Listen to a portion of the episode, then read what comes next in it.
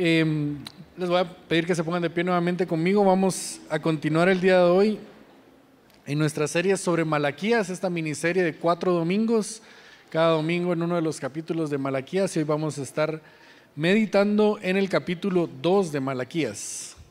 Así que les pido que abran sus Biblias o lean conmigo en la pantalla Malaquías 2, dice en el nombre del Padre, del Hijo y del Espíritu Santo. Y ahora para ustedes, sacerdotes, es este mandamiento.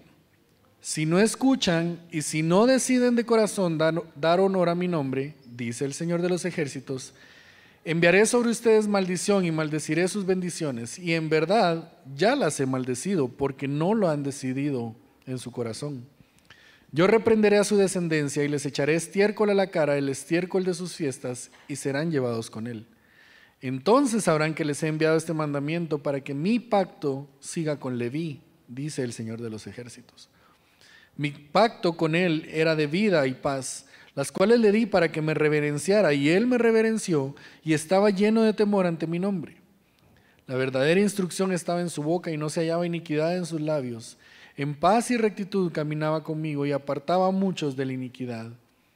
Pues los labios del sacerdote deben guardar la sabiduría y los hombres deben buscar la instrucción de su boca, porque Él es el mensajero del Señor de los ejércitos.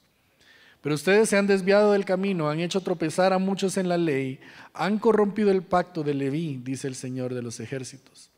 Por eso yo también los he hecho despreciables y viles ante todo el pueblo, así como ustedes no han guardado mis caminos y hacen acepción de personas al aplicar la ley. ¿No tenemos todos un mismo Padre? ¿No nos ha creado un mismo Dios? ¿Por qué nos portamos deslealmente unos contra otros, profanando el pacto de nuestros padres? Deslealmente ha obrado Judá. Una abominación se ha cometido en Israel y en Jerusalén, porque Judá ha profanado el santuario del Señor, que él ama, y se ha casado con la hija de un Dios extraño. Que el Señor extermine de las tiendas de Jacob al hombre que hace esto, aunque presente una ofrenda al Señor de los ejércitos. Y esta otra cosa hacen, cubren el altar del Señor de lágrimas, llantos y gemidos, porque Él ya no mira la ofrenda ni la acepta con agrado de su mano. Y ustedes dicen, ¿por qué? Porque el Señor ha sido testigo entre tú y la mujer de tu juventud, contra la cual has obrado deslealmente, aunque ella es tu compañera y la mujer de tu pacto. Pero ninguno que tenga un remanente del Espíritu lo ha hecho así. ¿Y qué hizo este mientras buscaba una descendencia de parte de Dios? Presten atención, pues a su espíritu, presten atención pues a su espíritu. No seas desleal con la mujer de tu juventud. Porque yo detesto el divorcio, dice el Señor, Dios de Israel, y al que cubre de iniquidad su vestidura, dice el Señor de los ejércitos. Presten atención pues a su espíritu y no sean desleales. Ustedes han cansado al Señor con sus palabras y dicen, ¿en qué lo hemos cansado? Cuando dicen todo el que hace mal es bueno a los ojos del Señor y en ellos Él se complace, o ¿dónde está el Dios de la justicia? Oremos. Padre bendito, estamos hoy como tus hijos, como tu iglesia, Señor, dispuestos a ser confrontados y transformados por el poder de tu palabra. Así que pedimos que por la obra de tu Espíritu nuestros corazones sean tierra fértil para que tu palabra sea sembrada y dé mucho fruto. Oramos especialmente hoy por nuestro pastor Justin, Señor, que le des la fuerza, la habilidad, Padre, para comunicar lo que tú ya has revelado en tu palabra. Oramos esto en el nombre de Jesús. Amén. Pueden tomar su lugar. Está bonito el pasaje, ¿verdad? ¿Alguien más que lo quisiera predicar? Se lo cedo. Pues antes de que entramos, una pequeña noticia personal y no, no, es, no es nada grande ni nada así, pero Em, nuestra familia eh, servimos aquí en, Guatemala como misioneros, lo cual significa que hay gente en los Estados Unidos quienes colaboran y aportan para nosotros poder estar. Y una de las cosas que con cierta frecuencia tenemos que hacer es ir a visitar a esta gente y celebrar junto con ellos las cosas que Dios está haciendo aquí en Guatemala. Así que nosotros eh, como familia este jueves nos vamos a dar la vuelta ahí con eh, diferentes personas en los Estados Unidos y vamos a estar allá hasta el fin del año, hasta el 30 de diciembre. Les pedimos sus oraciones. Eh, vamos a estar en el carro por muchas horas con tres niñas pequeñas. Em, que el Señor nos dé paciencia, fuerza y que nos guarde, pero les pedimos sus oraciones en eso. La semana pasada iniciamos esta serie de Malaquías y vimos eh, con Emanuel la importancia del temor a. Y quizás eh, recuerdan que en este libro de Malaquías solo vamos a predicarlo cuatro domingos, pero hay seis disputas, hay seis confrontaciones y conversaciones entre Dios y el pueblo acerca de la infidelidad del pueblo al pacto. Y una de esas confrontaciones inició en el capítulo 1 y esa confrontación es con los sacerdotes y eso es lo que continúa en esta primera parte del segundo capítulo. Y esa confrontación con los sacerdotes concluye en el versículo 9 de capítulo 2. Em, y de ahí, pues en la segunda porción del capítulo 2, vemos que inicia esta nueva confrontación directamente con el pueblo con respecto a su infidelidad matrimonial.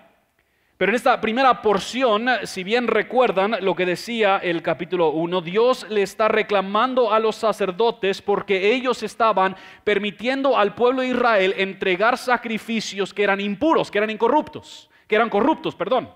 Estos eran sacrificios, en vez de que ellos guardaran la pureza del sacrificio que se debería entregar los sacerdotes, eran cómplices con el pueblo en robarle a Dios y estaban permitiendo que el pueblo guardara los mejores de su crianza, de su ganado, los mejores de su cosecha, y no estaban entonces entregando lo mejor de los sacrificios. Y los sacerdotes eran cómplices en eso. Y nosotros entonces vemos que este pasaje es una advertencia clara a estos sacerdotes a que ellos deberían considerar lo que está sucediendo porque la maldición que Dios ha enviado sobre el pueblo de Israel y las que Él podrá enviar se relacionan directamente con la infidelidad del liderazgo de estos sacerdotes. Y si quisiéramos resumir el pasaje del día de hoy, simplemente la infidelidad tiene un costo alto, tiene un alto costo. Empecemos viendo esta idea de la infidelidad de los sacerdotes. Y lo vemos en los primeros dos versículos, dice Malaquías, y ahora para ustedes sacerdotes es este mandamiento. Si no escuchan, y si no deciden de corazón dar honor a mi nombre, dice el Señor de los ejércitos, enviaré sobre ustedes maldición y maldeciré sus bendiciones y en verdad ya las he maldecido porque no lo han decidido de corazón. Esta idea de corazón obviamente es algo que vemos a lo largo de las escrituras. El corazón es el centro del actuar humano, es el lugar donde reflexionamos, donde nos detenemos para pensar acerca de nuestras decisiones, es de donde surgen nuestros deseos, nuestros anhelos más profundos. Dios no le está pidiendo a los sacerdotes primeramente cumplir bien con las reglas, más bien Él espera que ellos de verdad lo honren a Él como primero sobre todas las cosas. Que estos sacerdotes habían dejado a un lado su tarea y estaban profanando el altar donde se hacían los sacrificios y eso demostraba la deshonra y el desprecio que ellos le tenían a Dios. Ellos fueron llamados por Dios para proteger la pureza y la santidad de Dios, proteger y guardar la santidad de su templo, y al contrario ellos lo estaban profanando. Y es ahí donde llegamos al versículo 3, que son de esos versículos que nos sorprendemos que hasta están en la Biblia. Versículo 3 dice, yo reprenderé a su descendencia y les echaré estiércol a la cara, el estiércol de sus fiestas y serán llevados con él. Ufala. Ahora, Dios no está siendo grosero. Em, de hecho, hay algo muy importante que está sucediendo en este versículo. La, palabra que, nos, que, se traduce en nuestras Biblias estiércol se, se refiere como a las entrañas o a los desechos de todos estos sacrificios que se estaban haciendo sobre el altar. Estos desechos eran considerados impuros y siempre fueron llevados afuera del campamento porque no podían mantenerse adentro o iban a corromper el mismo templo. Los llevaban afuera del campamento y ahí quemaban los desechos y las entrañas de los sacrificios que se habían hecho. Lo que Dios está diciendo es que estos sacerdotes han lo que estos sacerdotes han hecho al menospreciar las pautas establecidas por Dios es tan vil que Dios les echará los desechos impuros y ellos también entonces serán impuros, llevados fuera del campamento y quemados. En pocas palabras, si ellos no lo honran a Él sobre todas las cosas, Dios los va a remover de su vocación. Y los va a tratar como se tratan los desechos impuros de los sacrificios. De ahí, Él les recuerda en versículo 4 al 7 cuál es el pacto que se estableció con los levitas. Dice en versículo 4, entonces sabrán que les he enviado con este mandamiento para que mi pacto siga con Leví, dice el Señor de los ejércitos. Mi pacto con él era de vida y paz, las cuales le di para que me reverenciara. Y él me reverenció y estaba lleno de temor ante mi nombre. La verdadera instrucción estaba en su boca y no se hallaba iniquidad en sus labios. En paz y rectitud caminaba conmigo y apartaba muchos de la iniquidad, pues los labios del sacerdote deben guardar la sabiduría y los hombres deben buscar la instrucción de su boca, porque él es el mensajero del Señor de los ejércitos. Dios está diciendo que al sacarlos del campamento, como el estiércol de los sacrificios, así Él habrá purificado una vez más la línea sacerdotal y así guardará el pacto con Leví.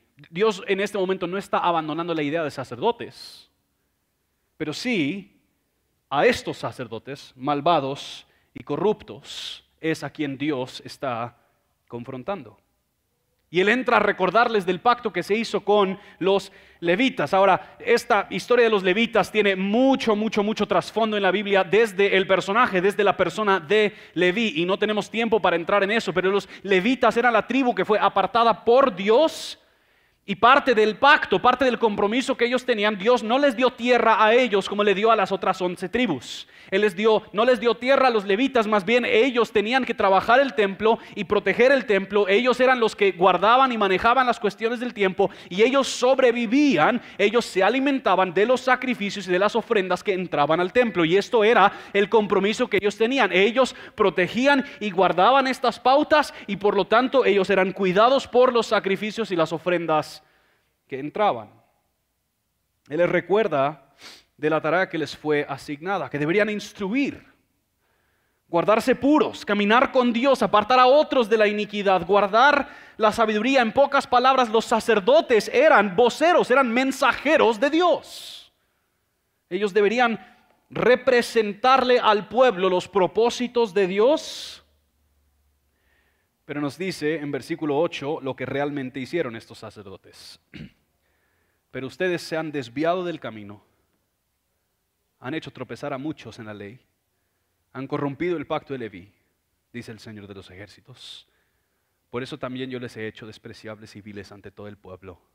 Así como ustedes no han guardado mis caminos y hacen acepción de personas al aplicar la ley.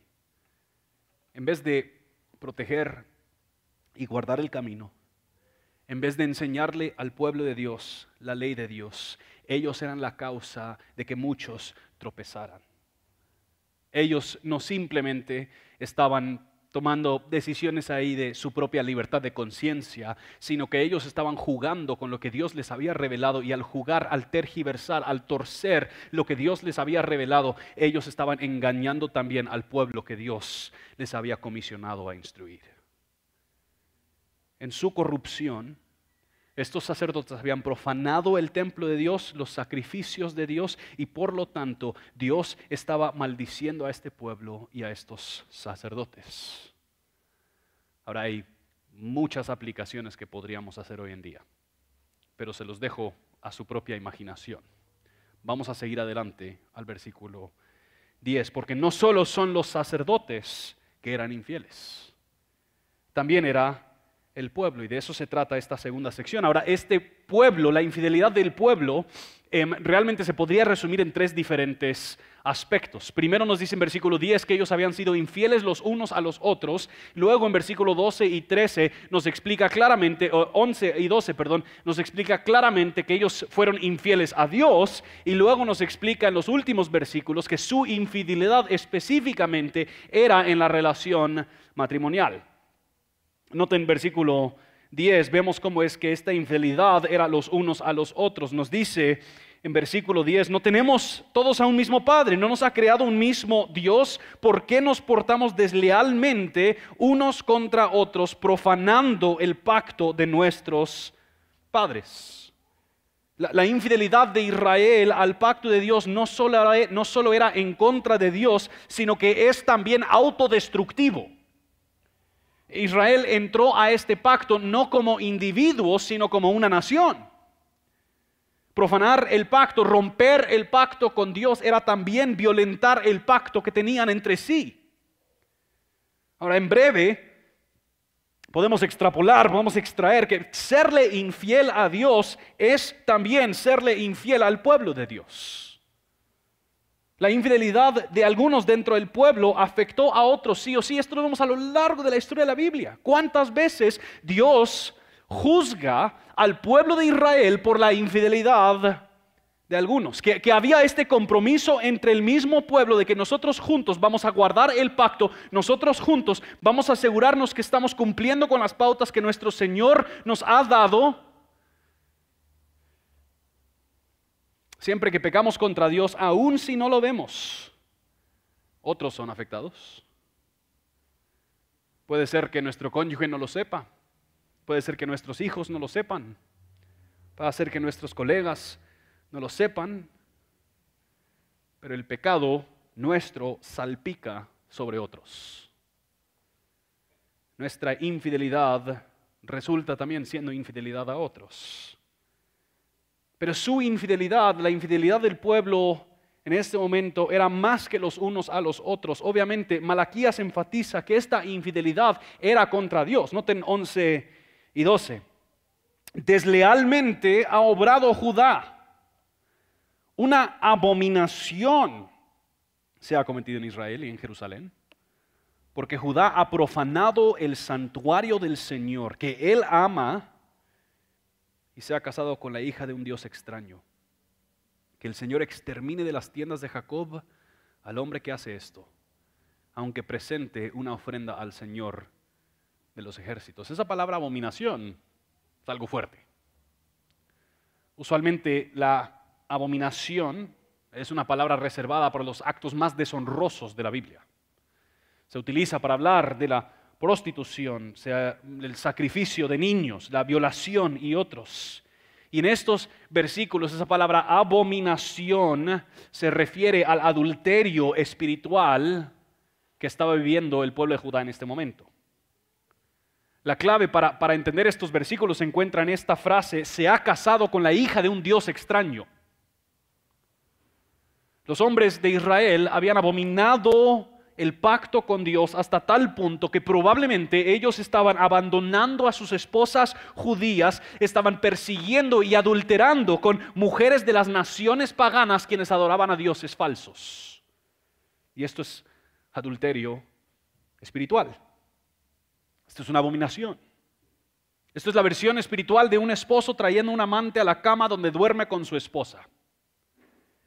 Ahora, el, problema no era la nacionalidad de esta gente. Dios en este momento no está estableciendo una pauta racial, por decirlo así, que todos deberían casarse con la misma raza. Más bien, el, dilema era la cosmovisión, el dilema era su teología, el, problema era que la, razón por la que Dios había prohibido el matrimonio entre los judíos y otras naciones eran porque estas otras naciones adoraban a dioses falsos y Dios quería proteger el pueblo del pacto y asegurar que ellos exclusivamente lo adoraran a Él. Entonces Él prohíbe que entrasen otras personas con otras cosmovisiones quienes van a desviar la adoración del pueblo de Israel. Ahora, Hoy en día, eso suena algo intenso. Como que este Dios, ¿quién se cree? Pues tranquilo, déjalos casarse con quien quieran. Y especialmente esa idea de que, de que Dios demandara exclusiva adoración a sí mismo. tranquilo, este, ¿qué, qué tan inseguro es este Dios que necesita que la gente lo adoren a Él. En, realidad, esta idea de la exclusividad de la adoración a Dios, aunque no lo parezca, el hecho de que Dios sea celoso y exclusivo en su demanda que su pueblo lo adoren es de hecho lo más amoroso que Él puede hacer. Estos dioses de las otras naciones eran falsas. De hecho, sería un acto de odio que Dios permitiera que su pueblo persiguiera dioses falsos sin que los corrigiera. Dios ama a su pueblo y porque Él ama a su pueblo, Él demanda que su pueblo exclusivamente lo adoren a Él. ¿Por qué? Bueno, se los voy a decir y esto teológicamente les va a volar la cabeza. ¿Listos? La razón por la que Dios demanda exclusivamente que lo adoren a Él es porque solo Dios es Dios. Solo Dios es Dios. Hay un solo Dios. El permitir que su pueblo persiguiera dioses falsos es, sería Dios mismo cediendo ante la mentira. Sería Dios, Dios mismo negando su propia naturaleza. Para que Dios sea Dios, Él tiene que ser exclusivo y no puede permitir que otras cosas u otras personas sean afirmadas o reconocidas como Dios. Ahora, de nuevo, esto no es porque Dios es inseguro, es porque Dios es justo. Es porque Dios es honesto. Porque Dios es justo, porque Dios es honesto, porque Dios es la verdad, implica que Él siempre, en todo momento, afirma, protege y guarda aquello que es la verdad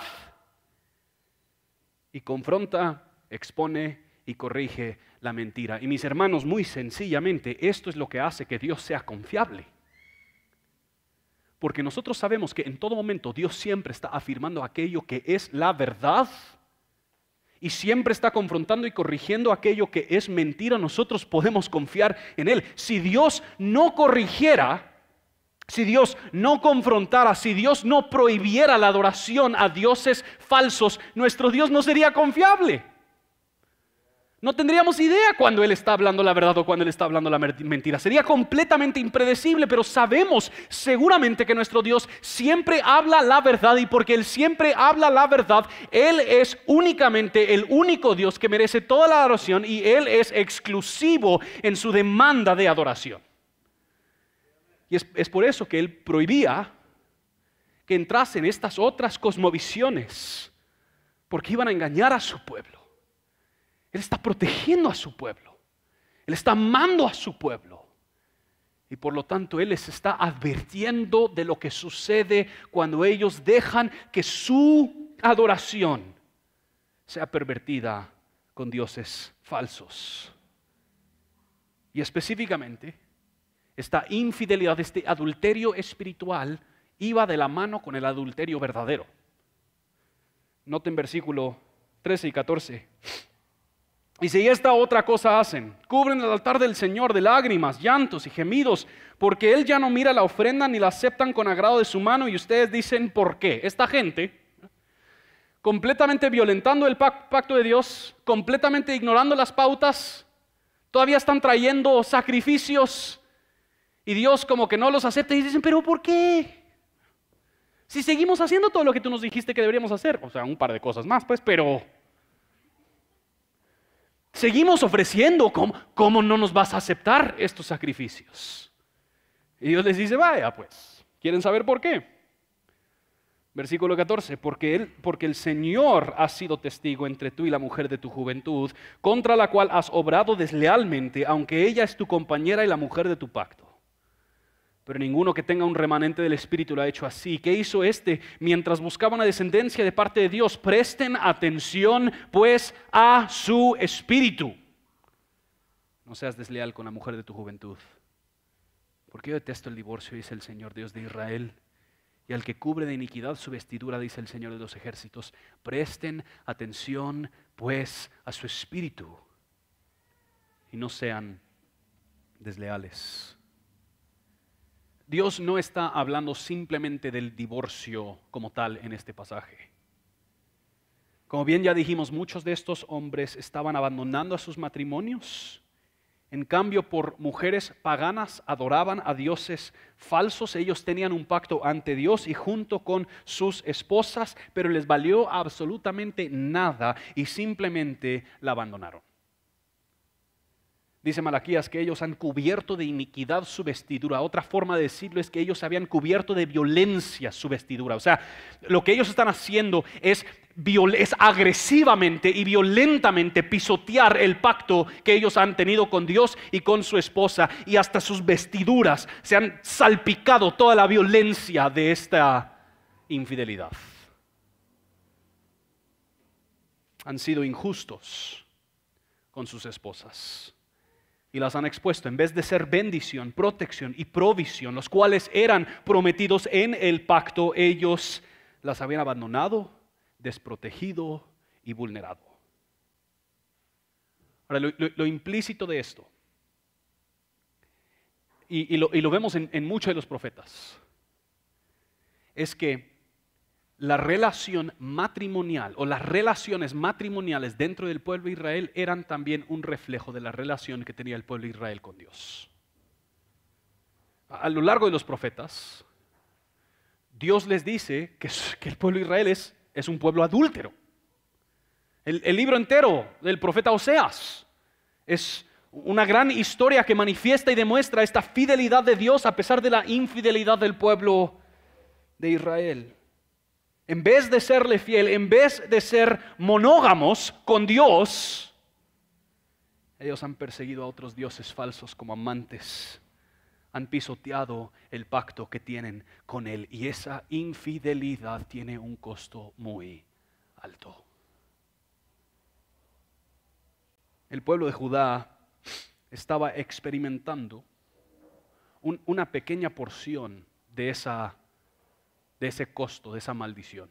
Y habían experimentado, habían perdido mucho a lo largo de la historia, bajo cautiverio de múltiples diferentes imperios. Y el pueblo de Israel no, no, no, no, tiene en este momento los ojos para ver lo que les iba a suceder durante este periodo intertestamental. Cuando cierra y termina el libro de Malaquías, entra una serie de conflictos en todo este lugar. Entra el imperio romano y de verdad profanan por completo la religión judía. Y el imperio de Roma junto con los líderes religiosos, se ponen de acuerdo y mantienen el pueblo judío bajo opresión religiosa y política y es en ese contexto donde nace Jesucristo. Pero el, pueblo de Israel no concibe en este momento el costo que tiene su infidelidad. ¿No lo ven? Dios les advirtió muchas veces que prestaran atención al pacto que tiene con Él. Y me encanta esa frase que él, repite dos veces. Dios les dice, presten atención pues a su espíritu, presten atención pues a su espíritu. Él le dice a los profetas, deciden de corazón honrarme. Esta infidelidad del pueblo de Israel no era primeramente un asunto conductual. Lo que Dios le está afirmando al pueblo de Judá es algo que se afirma a lo largo de las escrituras. El problema principal que tenía el pueblo de Israel no era un problema de ley ni de conducta, sino que el problema radicaba en el mero centro de su ser, el problema radicaba en su corazón. En lo más profundo de su ser eran corruptos. Y Dios les dice, presten atención Ahora Él está diciendo algo que se afirma a lo largo de las escrituras, que la maldad o la infidelidad nace de nuestro corazón naturalmente corrupto. Eclesiastés 9:3 este mal hay en todo lo que se hace bajo el sol, que hay una misma suerte para todos. Además, el corazón de los hijos de los hombres está lleno de maldad y hay locura en su corazón toda su vida. Después se van a los muertos. Dios los bendiga, que tengan un feliz domingo. Génesis 6. El Señor vio que era mucha la maldad de los hombres en la tierra y que toda intención de los pensamientos de su corazón era siempre hacer el mal. Jesús afirma en Mateo 15, 19, porque del corazón provienen malos pensamientos. Homicidios, adulterios, fornicaciones, robos, falsos testimonios, calumnias, estas cosas son las que contaminan al hombre. El, problema de la infidelidad de los sacerdotes y del pueblo de Judá se encuentra en lo más profundo de su ser. Estaban inclinados hacia cualquier otra cosa que no fuera Dios. Esto es, esto es cierto para cada uno de nosotros. Nos es, es muy fácil ver al pueblo de Israel y decir, qué yuca, eso sí, esos sí estaban locos. Yo por lo menos pues estoy en la iglesia, ¿verdad? Pero naturalmente esa es mi inclinación. todos los días, en múltiples ocasiones. Yo opto por saciar mi carne, por satisfacer lo que quieren mis deseos carnales, en vez de de corazón honrar a Dios sobre todas las cosas. Y, dejados a nuestra naturaleza, dejados a nuestra situación corrupta, nuestro corazón naturalmente minimiza nuestro pecado y menosprecia la instrucción de Dios. Por, naturaleza decimos, pues, ¿qué, ¿qué importa? No era tan grave. A Dios no le importa cimiento. Hay pecados mucho más graves que esos. Y además, ¿a quién, quién fue afectado? ¿Quién fue afectado en realidad? ¿Qué importa si veo pornografía? Por lo menos no me acosté con alguien. A Dios no le importa si engaño en mi trabajo. Por lo menos no soy corrupto como sabes quién. Nuestra naturaleza carnal, malvada y corrupta siempre nos llevará a la infidelidad. Y esa infidelidad siempre viene a un costo mucho más alto de lo que queremos pagar, aun si no lo vemos en este momento. Mi abuelita, Burkolder, Norma se llama, porque le encanta seguir y controlar a todos con normas, creo yo, pero no, eso no es porque simplemente se llama norma, eso no tiene nada que ver. Perdóname, abuelita, si estás viendo la transmisión y de repente hablas español. Em, ya, es el tercer servicio, ya me perdí por completo. Em, ¿Qué es lo que está diciendo? Mi abuelita tenía una frase eh, que ella tenía em, escrita en su Biblia. Y no sabemos quién fue el autor original de esta frase. Es una de estas frases que cada quien lo atribuye a otra persona. Pero la frase es, el pecado te llevará más lejos de lo que quieres ir, te mantendrá más tiempo del que quieres quedarte y te costará más de lo que quieres pagar. Ahora, no, tenemos idea quién dijo este, esta frase. Pero hoy en la mañana, cuando estaba terminando de preparar, me metí a Google para ver si encontramos quién es responsable de esta frase. ¿Saben la persona a quien más le atribuyeron esta frase? A Rabbi Zacarías. Si, no conoces la historia de Rabbi Zacarías, él era un apologeta de mucho renombre. Estaba en conferencias grandes defendiendo la fe cristiana, entrenando aún a otros cristianos en cómo defender su fe. Y en sus últimos años, Rabí estaba batallando una enfermedad terminal. Y durante ese tiempo salió múltiples mujeres, decenas, quienes Rabí había intimidado, acosado y con quienes él le había sido infiel a su esposa. Y esto es lo engañoso del corazón humano, mis hermanos. Por fuera alguien puede tener todo en orden, Puede parecer tener una vida perfecta, una familia perfecta, una vida bien ordenada, puede tener hasta un ministerio fructífero. Tal vez el pueblo de Judá veía a estos sacerdotes y decía, wow, qué personas más santas, dichosos siempre andar en la presencia de Dios así. Y mientras tanto, los sacerdotes haciéndole pedazos al pacto de Dios. Que a, final de cuentas, nuestro corazón en, lo más íntimo de lo que somos, donde nadie más nos ve, donde nadie más nos conoce, por naturaleza está inclinado hacia algo que no es Dios. Y Dios le está advirtiendo a su pueblo y nos está advirtiendo a nosotros, préstale atención a tu espíritu. Pon atención a tu corazón.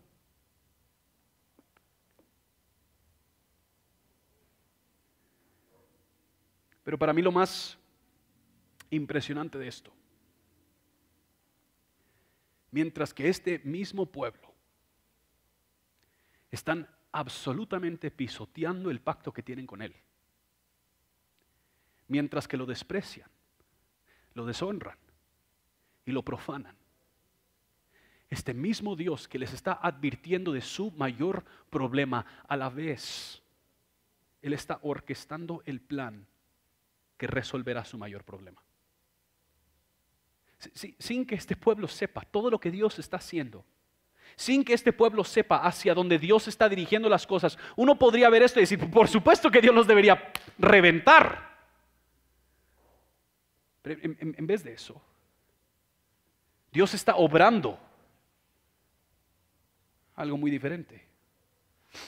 De, la misma forma que hay promesa tras promesa de que, eh, perdón, después de, de, deme chance, ya viene. A pesar de que a lo largo de las escrituras se afirma constantemente que el corazón es malvado, también nosotros encontramos promesa tras promesa de que Dios va a obrar algo para estos corazones.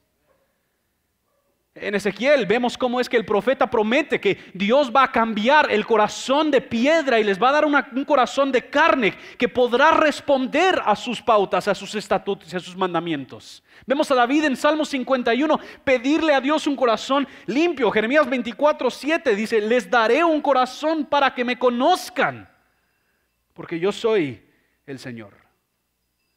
Aunque el pueblo de Judá y los sacerdotes, yo no quisiera no sé qué es lo que están vendiendo, pero...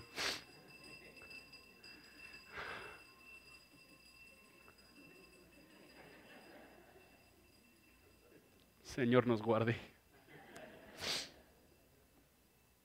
Aunque el pueblo de Judá y los sacerdotes no lo sabían, Dios estaba obrando un plan que había iniciado mucho antes que ellos llegaron a existir, que iba a tratar y resolver su mayor problema. Y el Nuevo Testamento nos explica que lo que necesitamos para realmente serle fiel a Dios no es mejor conducta, sino que es una transformación más profunda. Dios mismo viene en la persona de Cristo y nace en el pueblo de Israel. Y, Cristo es, sin lugar a dudas, la única persona a lo largo de la historia de Israel que le ha sido perfecta y completamente fiel a Dios guardó perfectamente todas las pautas, todos los requisitos que Dios había establecido, pero no simplemente como integrante de este pueblo, sino que las escrituras afirman que Cristo es nuestro sumo sacerdote y que Él, aunque los sacerdotes le habían hecho pedazos a este pacto, Cristo guarda y protege este pacto. Y Él entonces entrega el sacrificio más perfecto entrega el sacrificio sin mancha, su vida entregada y derramada sobre el altar que nosotros habíamos profanado. Y nos dice el Nuevo Testamento que al creer en Cristo y su obra, al depender de Cristo y su obra, Dios hace en nosotros una operación de corazón abierto. Y con la sangre derramada de Jesús, Él limpia nuestros corazones dice Efesios 3, les ruego que Él les conceda a ustedes conforme a las riquezas de su gloria al ser fortalecidos con poder por su espíritu en el hombre interior de manera que Cristo habite por la fe en sus corazones. Cuando creemos en esta obra de Jesús, el Espíritu de Dios viene y habita en nuestros corazones.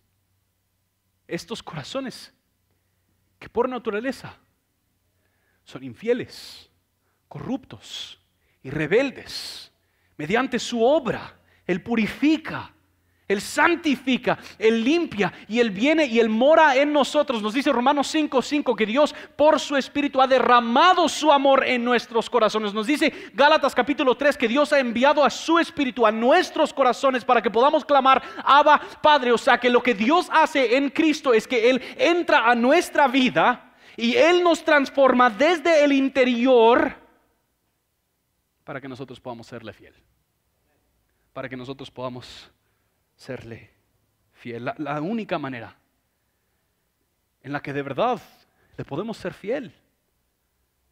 Es si Él obra en nuestros corazones, es aferrándonos a Cristo por fe y cuando hacemos eso todos los días, Dios obra milagrosamente y transforma nuestro corazón. Todos nosotros en algún momento probablemente hemos intentado cambiar nuestro corazón por fuerza. Una pequeña pista. No funciona. No puedes cambiar tu corazón por dominio propio. No puedes cambiar tu corazón apretando las manos, apretando los dientes. No, hoy sí voy a tener un corazón diferente.